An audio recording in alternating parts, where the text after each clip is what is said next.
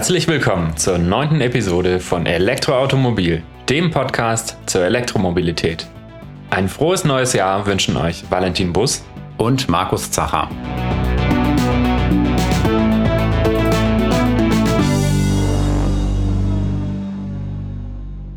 Umweltfreundlichkeit von Elektroautos wird ja viel diskutiert. Immer wieder gibt es auch Studien, manche werden pro, manche kontra BEF angeführt. Je nachdem, welche Annahmen für die Studien getroffen wurden, kommen da auch ganz unterschiedliche Dinge raus. Und äh, wir haben uns ja schon öfter damit beschäftigt und auch hinterfragt, wer hat diese Studie jetzt in Auftrag gegeben? Verwundert uns das Ergebnis im Anbetracht des Auftraggebers vielleicht doch nicht so sehr wie beim ersten Angucken? Solche Dinge. Die Tendenz ist gefühlt, dass je aktueller die Studie ist, umso eher fällt sie auch positiv für Elektroautos auf, weil einfach neuere Zahlen oft belegen, dass eben die Produktion von Batterien doch nicht mehr so schmutzig ist, wie man das vor ein paar Jahren vielleicht noch angenommen hatte oder wie es vielleicht wirklich noch war vor einigen Jahren. Genau, und ähm, Autohersteller selbst bewerten natürlich auch ihre eigenen Produkte hinsichtlich des Fußabdrucks. Viele haben sich ja jetzt auch die, auf die Fahnen geschrieben, zum Beispiel CO2-neutral zu werden. Und so müssen sie für ihre eigenen Produkte nicht nur für ganze Autos, sondern auch für Teile der Fahrzeuge ähm, bewerten, was für einen Fußabdruck in CO2 zum Beispiel das Ganze ausmacht. Und da gibt es das Instrument des sogenannten Life Cycle Assessments, LCA oder LCA. Und da guckt man sich sozusagen von Anfang bis Ende, von Produktion bis Verschrottung sozusagen an, was mit einem Produkt für zum Beispiel CO2-Ausstoß verbunden wird. Oft wird dann auch CO2-äquivalent berechnet, also sozusagen nicht nur CO2, sondern wie viel Treibhausgaspotenzial entsprechend Tonnen CO2 bewirkt das Ganze dann. Genau, und ähm, ja, wie Valentin schon gesagt hat, die Autohersteller gucken sich das ja immer intensiver an, weil sie natürlich auch wissen müssen, an welchen Stellhebeln müssen sie arbeiten, um den CO2-Fußabdruck äh, zu verringern. Und eine Automarke, die das auch gemacht hat, ist Polestar. Polestar ist ja bekanntlich eine Tochtermarke von Volvo, die auch ja wie Volvo aus Schweden kommt. Und die haben das für ihr erstes rein elektrisches Auto, den Polestar 2, ähm, auch durchgeführt. Also auch Polestar hat eben auch ein LCA erstellt und diese Studie auch veröffentlicht. Und wir haben uns natürlich gefragt, ja, wie geht man da eigentlich vor? Wie wird so eine Studie erstellt? Welche Annahmen werden dafür getroffen? Wie geht man da heran?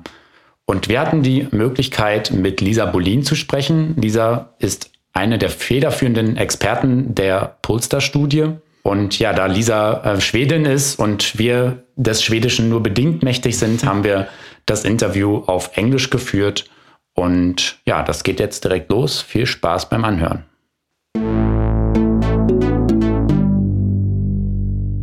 Hi, Lisa. Great to get to know you. Would you like to introduce yourself?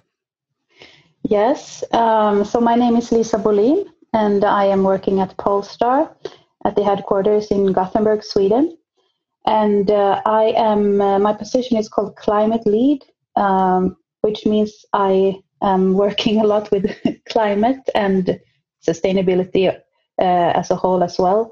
And um, I have been focusing a lot on life cycle assessment for the last year. And uh, yeah, we we published um, a carbon footprint of our, of our Polestar 2. So that has been taking up a lot of my time. yeah. So you started, um, so what was the motivation to start with this um, LCA?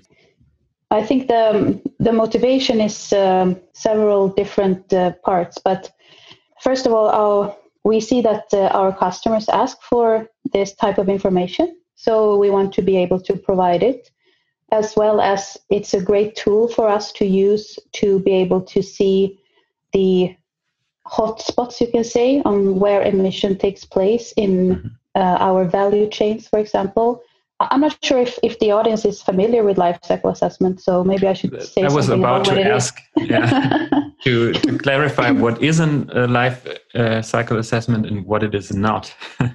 yeah, yeah, um, yeah. So as you can hear from the name, uh, life cycle um, and assessment. So it's basically an assessment uh, where you look at the whole life cycle of um, of a product or a service. Well, it it all started with the realization that if you just look at your own operations as a company, for example, for us, we might do changes in our operations uh, that will make well the environmental impact um, lower for us, but those changes might change something that will increase emissions somewhere else in the value chain mm-hmm. or after we have sold the car. Uh, so, yeah, that's why it's uh, important to look at the whole life of the car from all the materials coming up from the ground, all the refining of materials, production of the car, the use of the car, and also the scrapping and what happens to the materials at the end of the car's life, you can say. Yeah. Mm-hmm. So maybe to summarize, or like I understood it, it's um, you actually check for the um, especially on the CO2 emissions for yeah. the complete production of a car, including materials, yeah, sourcing of the materials, the the usage of the car, and finally, yeah, recycling or yeah, whatever mm. happens to the car afterwards. Yeah, yeah, that's right. Yeah. yeah. And you focused on a special car, although on one certain car of Polestar, I guess. Yeah, yeah. So, so that's a actually important thing to remember that our carbon footprint is only for our car Polestar 2, and uh, I mean that's not representative for any other electric vehicles out there. so um, that's a good good point. And um, we did this project together with Volvo Cars. So mm-hmm. we and the good thing about that is that we then were able to compare to um, petrol car from from them so that we can um, in that way we can control that the same methodology for the calculations were used for the petrol car and our polestar 2 mm-hmm. yeah. So which was the petrol car you've chosen to um, compare the polestar 2 with? Uh, that was a xc40 with the petrol engine. Okay. So actually, um, soon this will this car will also be available as a, um, a BEV version. So yeah. will the results be com- also be valid for the BEV version of the XC40? Mm, not not not really. I would say not really. Okay. They are. I, I, think that maybe many people are aware that they are coming from the same platform, mm-hmm. uh, but um, I mean, the Polestar 2 and the XC40 differs a lot when it comes to, uh, uh, well, you can see the difference basically so in, in terms of um, the, the top hat and um, yeah, the energy use maybe when you drive it, they have a little bit different aerodynamics mm-hmm. and so on. So I wouldn't say that you can just, um, it's not this, exactly the same. Oh, okay. Um, yeah, a question from my side would be as I understood, there are no clear standards in an LCA where to start and where to end uh, the life yeah. cycle assessment. So, like the system barriers, or or yeah. Um, so, in in your case, where did you start and where did you end? Yeah, yeah, that that's a good point. Um, when we uh, started this project, um, we of course started to look at what have other OEMs done, what have uh, suppliers done when trying to get a hold of the situation.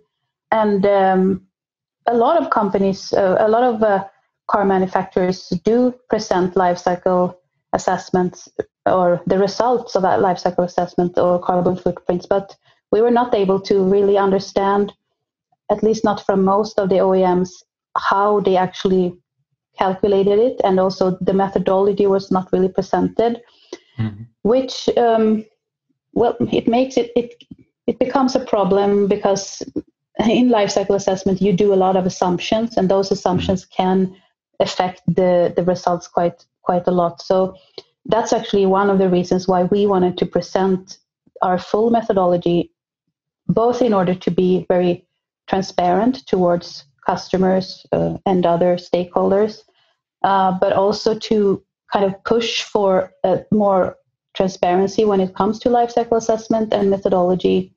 And I mean, in the long run, it would be good to set down some basic standards and you know on how we calculate in the life cycle assessment of vehicles. I'm, i know there are um, work going on in different places on that, but we really want to start that dialogue as well. And uh, you know, now it's more like presenting figures, but it's hard to understand how are those figures calculated. And to your question, I mean, we follow the ISO standard for life cycle assessment. So we and we do a so-called cradle to grave life cycle assessment, which means that we start from the earth crust, you can say, like from the mine or the oil well or the, the where you take up the natural gas or whatever it is, mm-hmm. until the actual scrapping of the car. Uh, so that's all included. Yeah. Is also included, uh, especially for the battery, which um, I think we were, if you have a look at the numbers, I think the battery will be one of the main parts in the um, carbon footprint and production. Mm. Is that also including second life and yeah, recycling afterwards? Um, we have actually assumed recycling for our batteries. Mm-hmm. That doesn't mean that that's what's going to happen. I mean, it's very hard for us to do those assumptions um, since it's far into the future, and yeah, a lot is happening with batteries sure. and uh, so on. So, but mm-hmm. um, so, so we didn't include second life, for example. Yeah. Mm. So probably it could in, even be better with second life because then probably the battery will be used, I don't know, six or eight or ten years longer than only yeah. in the car. Probably we don't know yet. Yeah, this is a discussion. I mean, in, in, in real world, yes. I mean, in mm. general, if you use products for a long time, uh, they can replace new production. So that's that's good. But when you calculate an in the calculation, it can be a discussion sometime who is going to take responsibility for the burden of producing the battery. Mm-hmm. Is it us or is it us and the next user and so on? So, but I mean, mm-hmm. in the real world, of course, that would be it would be great. yeah. yeah. But in your case, you uh, took the whole responsibility as a first user for the production. Yes. And yeah. when you say recycling, you calculated the recycling cost or the recycling footprint after the use, but you uh, the, the battery itself in the footprint the production of the battery is not from recycled material but from virgin material right? Yes. I think it's important to point out that in the in, in this type of uh, life cycle assessment of, of vehicles in general and this that's also the case for polestar we use a lot of generic data. Mm-hmm. so I, I don't want to give the impression that we have followed every value chain down to the mine and and uh, collected all the data from all uh, suppliers or throughout the whole value chain. That's not the case. Mm. Uh, in the in the battery case, though, we have carried out the LCA together with our suppliers, so they mm. have given us all the data about their production and so on and um, also some data coming from their suppliers. But I mean, those value chains are very long, so that's going to be a work we have to, you know, continue to get more and more specific data. Yeah. And um, can you summarize some main assumptions you've uh, made? So, for example, for the uh, mileage of the car or the, the, time it will be used, mm-hmm. um, yeah, or that how long will last the battery? Is there a battery battery swap plant. So maybe after I don't know 160,000 kilometers, you say the battery needs to be renewed or will it last longer, and you assume that also. So we we made assumption in this um, study that for 200,000 kilometers of driving, mm-hmm. and um, yeah, that's a, there's a lot of different assumptions made in different studies of different car brands everything from 150,000 up to 300,000. Mm. and uh, I don't think that that number should be confused with how for how many kilometers you can actually drive the car. Mm. That depends on a lot of things. Uh, but but um, we have not calculated for any swap of battery. So we mm. have actually just one battery in that uh, calculation for 200,000 uh, kilometers. Mm-hmm. But you are right uh, uh, that the guarantee I think is 160,000 mm. um, kilometers, but that doesn't mean that the battery is not used yeah, working sure. after that. that will be worse. So if uh, after eight years, uh, maybe all the batteries will be broken, then no, you've made so, something wrong. But that's the, that's leading back to that battery mm. question before that. Um, um, I mean, all our cars are new, and uh, well, we have to follow this uh, to see what can happen to batteries after they have been in our cars and so on. So that's um, yeah. Okay, so um, maybe two potentials I've recognized so far are actually that probably the battery will last longer than 200,000 kilometers, maybe 250,000 or whatever, or the whole car. But we don't know yet, of course, because yeah, cars are really new uh, currently. Mm. And the other hand, maybe there's a chance in 10 years or in eight years to have a second life, but this is not planned so far yet or not calculated. And yeah, actually, we don't know yet how the second life, what will be possible in eight years maybe. Of course, we are exploring a lot of different mm. options for our batteries, but we have not included it in the life mm. cycle assessment. Yeah. Yeah, okay, but I think that's very fair because now, so you have assumptions where you, or you have a, you have had a look on on the life of the car where you really know or you can make very good assumptions or you know what will happen and not something here which is too yeah. uh, fuzzy maybe yeah, no yeah. speculations but mm. uh, more hard facts. Yeah, yeah, that's the thing that um, in this uh, carbon footprint we have made quite conservative assumptions sometimes like this. Mm-hmm. I mean, but at the same time we don't want to make assumptions that will uh, that will give the impression that we are trying to make it look better mm. than it than it might be, uh, and also the actual I mean, the result of the, L- the LCA or the carbon footprint is one thing, but what we really wanted to have as a result as a company is to know where do we really need to focus our efforts. And I mean, batteries, for example, is a, a given one, but we also uh, understand that, you know, aluminium, steel, uh, maybe electronics are also parts where we mm. have to put in a lot of effort. Yeah. So the LCA shows you where are the biggest levers to change the carbon footprint. So we talked about yeah. battery. What what else uh, are very important levers? So um, aluminium, for example, is a, a, a material with a, a very high carbon footprint in many mm. cases. I mean, due to a lot of electricity use in the value chain, um, but also, I mean, it has a high potential of becoming much better if you can switch to green electricity and uh, and so on. So I think that's one um, thing that we are working hard on to to see whatever we can do there. Um, I mean, so so there's of course there are different roads you can take here, and we try to pursue uh, several of them. I mean, working with with suppliers and supply chains to see what we can do there to minimize the emissions, but also I mean, sometimes it, there, it might be a question for our engineers. How mm. can we replace materials or do it differently and so on to, to um, for example, do we have to have aluminium there? Can we have steel? Uh, or is it, mm. can we have more recycled? I mean, there are a lot of recycled material, steel and aluminium. So it's also important to understand where can we use that and what parts of the car can we not use that due to maybe safety or or other mm. um, things. Yeah. Um, which which parts of the Polestar 2 are in aluminum, or which are the main parts which were used aluminum for? Um, well, for example, there is a lot of aluminium in the in the casing of the battery pack. Mm-hmm. Yeah, that's an example. Okay. Um, body and I mean, white. Um, not really. Mm, okay, so it's more mainly steer, probably. Yeah, yeah. yeah. I mean, uh, I, I, I, hope I'm not lying now, but no, but there there are, I mean, a lot of um, aluminium uh, in the battery pack, for example, and, mm-hmm.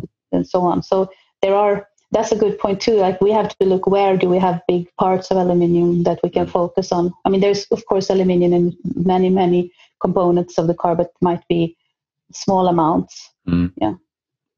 Okay. And um, maybe what will be really interesting actually are the results of your LCA. So, what everybody always wants to know is okay, if I buy an electric vehicle, is that good for the planet or not? So, do I have finally more yeah. emissions? So, this is also what many studies um, which um, were published in Germany assume that, or so you know the the old so-called Sweden study from I think 2015 or something, where the electric vehicle was calculated pretty bad. So, um, but the update, which um, was published, I think this year, mm. um, it was much better because also the, the, production of batteries and and the cells and so on were improved yeah. a lot. So is that an yeah. IVL study, right? Yeah, I, I, think so. Yes. So yeah. in Germany, we just say the Sweden study, and everybody knows which is. okay. Okay. yeah. Yeah. So I think that um, I, I think that we have to look at the, the broader picture when it comes to, to electric cars. And so um, I would say that yes, I, I obviously think that electrification is the future, and we have to look at as a whole system is electrification a, a, a good idea or not? And I think that mm-hmm. that's uh, clear that that it is, and there are studies on on a more macro level that looks at okay if if we change a lot of the fleet to electric cars all over the world what's the difference and so on that's that's one thing that i don't want to use our study to prove that electric cars are good or bad or you know that's not sure. the, the, point of our mm. study. But um, um, I also want to say that in our study, the Polestar 2 comes out better than uh, the XC40, call it the, uh, the petrol car.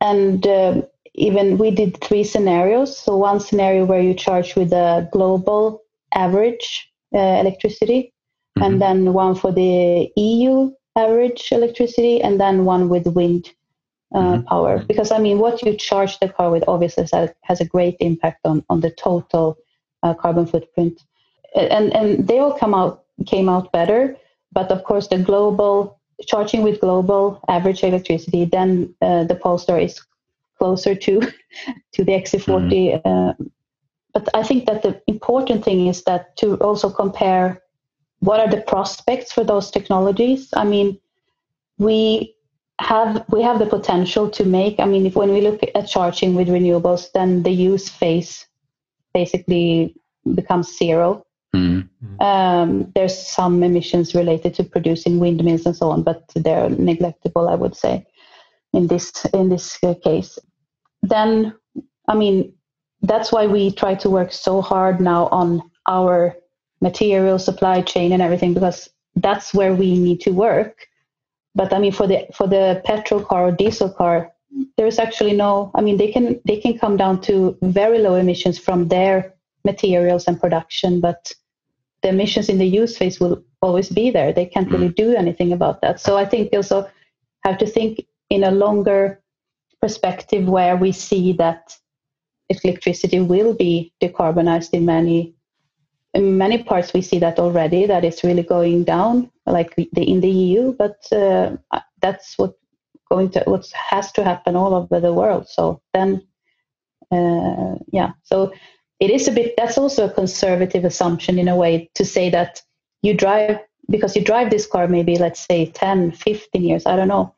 And um, we assumed that the global average was the same like the global average electricity is the same during that whole period which is uh, very unlikely. I mean, yeah. and yeah. and even more unlikely in the EU, I would say. So um, the emissions from the use phase for a specific vehicle will probably get better and better. Um, mm-hmm. so yeah.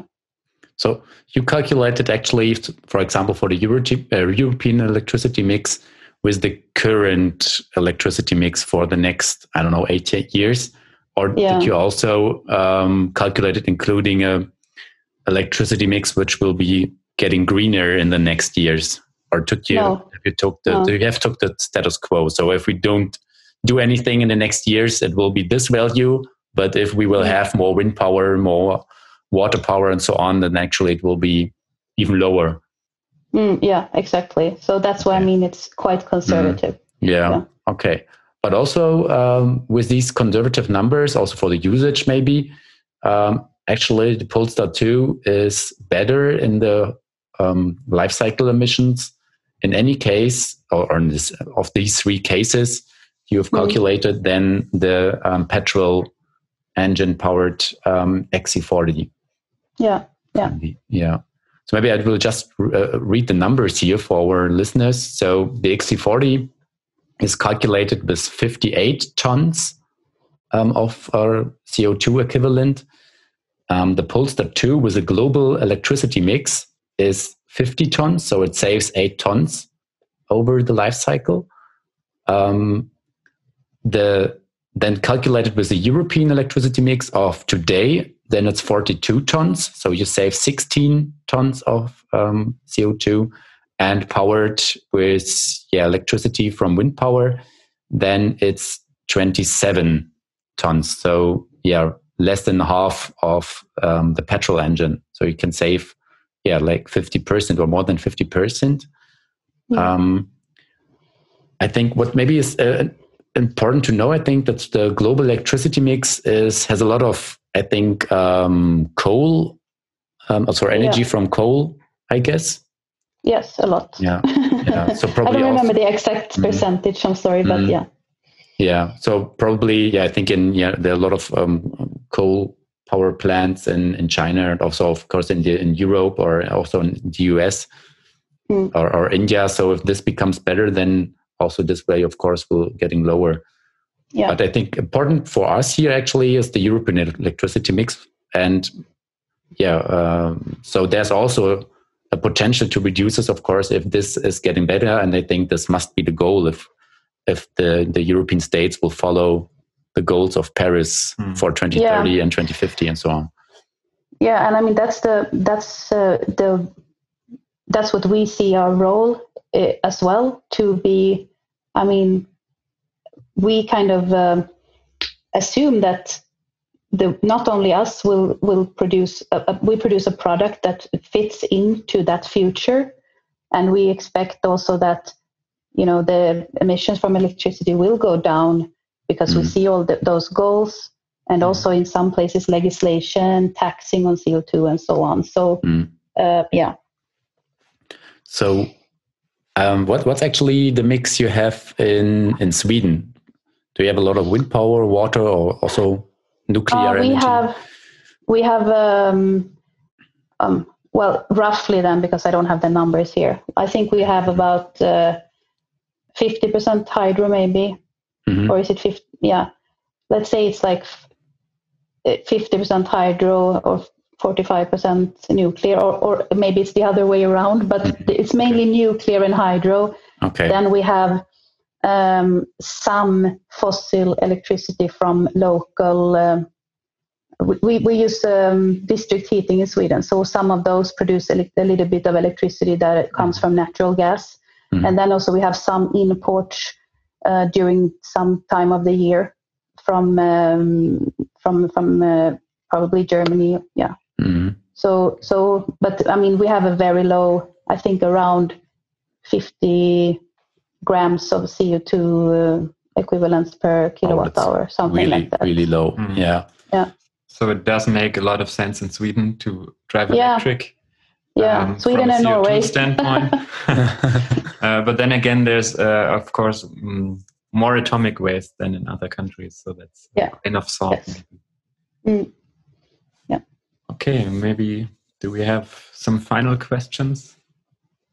Yeah, so what is actually so are you looking in Pulse for Polestar? So finally, what's your final goal with the LCA? You you want to achieve probably in 10 years or in 20 years, or what is would you say where we've started with that and what's your final goal actually in the long term?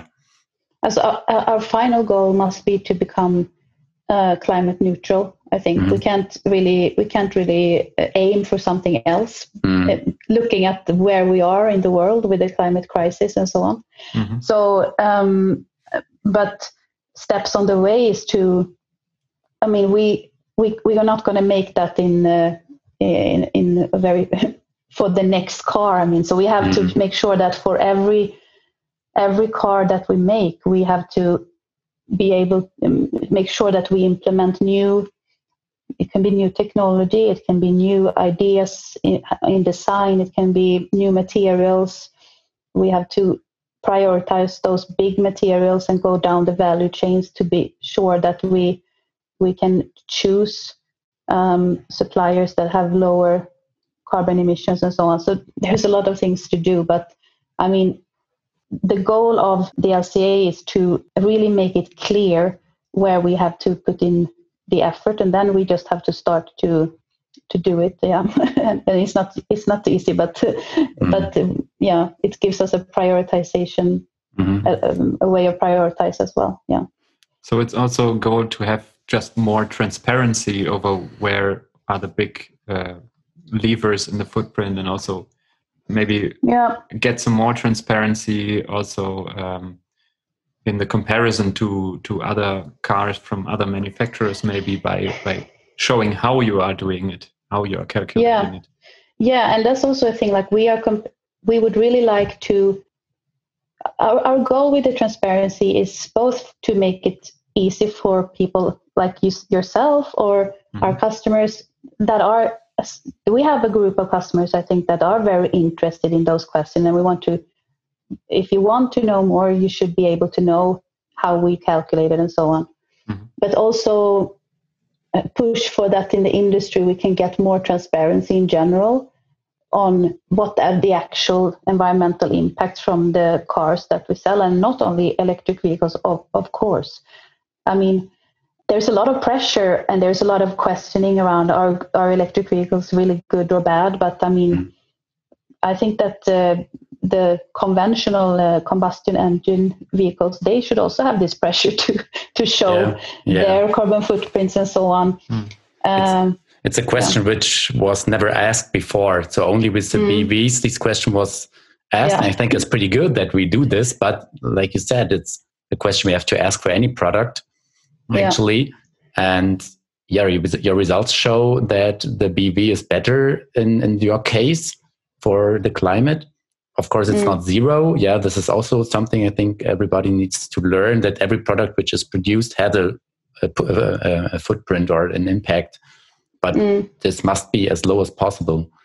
Mm. And um, maybe one last question. So, what is your target year um, of Polestar to become completely um, carbon neutral? Yeah. Um, internally, we are quite uh, sure about uh, when that is, but okay. unfortunately, I can't I can't reveal that now. Um, I can just say that I mean we are working very closely with Volvo, and they have said they're going to be climate neutral in the whole supply chain 2040. Okay. So I mean we can't be where we can we have to we can't do worse than them. We have to yeah.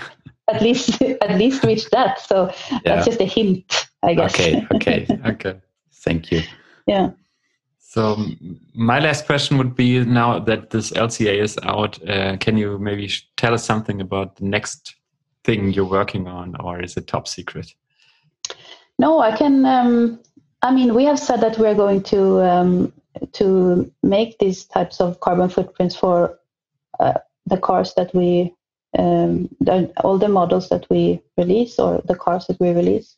Mm-hmm. So, I mean we are working on uh, on that obviously mm-hmm. to, to, for our future products and um, but important thing is to know that this carbon footprint was uh, made when the car was was already um, how to say uh, ready for manufacturing basically mm. Uh, we knew everything about it we knew uh, what parts is going to be in the car the materials and so on but a big part of my job and uh, is also to work in the development of cars to mm-hmm. assess, you know, should we use this material, that material?